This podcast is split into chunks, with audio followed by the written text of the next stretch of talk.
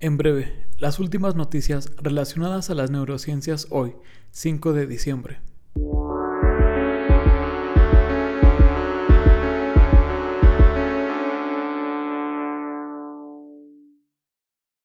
La Fundación Esclerosis Múltiple crea la primera comunidad en línea de habla hispana.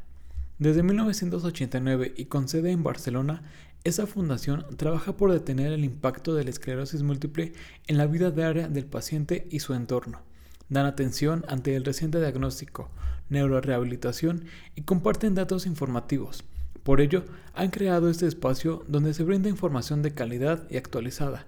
Además, permite compartir inquietudes con otros miembros. De esa manera, pueden relatar experiencias o vivencias que son de gran utilidad para los demás, principalmente para aquellos que acaban de ser diagnosticados y sus familias.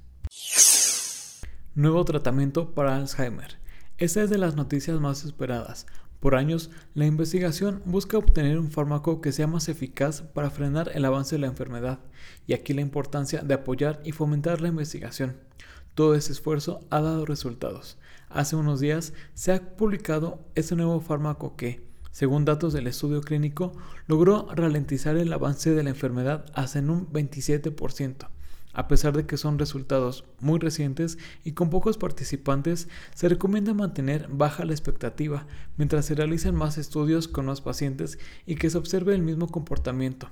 Además, se busca que no presente en los participantes efectos secundarios. De ser así, estaríamos dando un gran avance en frenar el Alzheimer.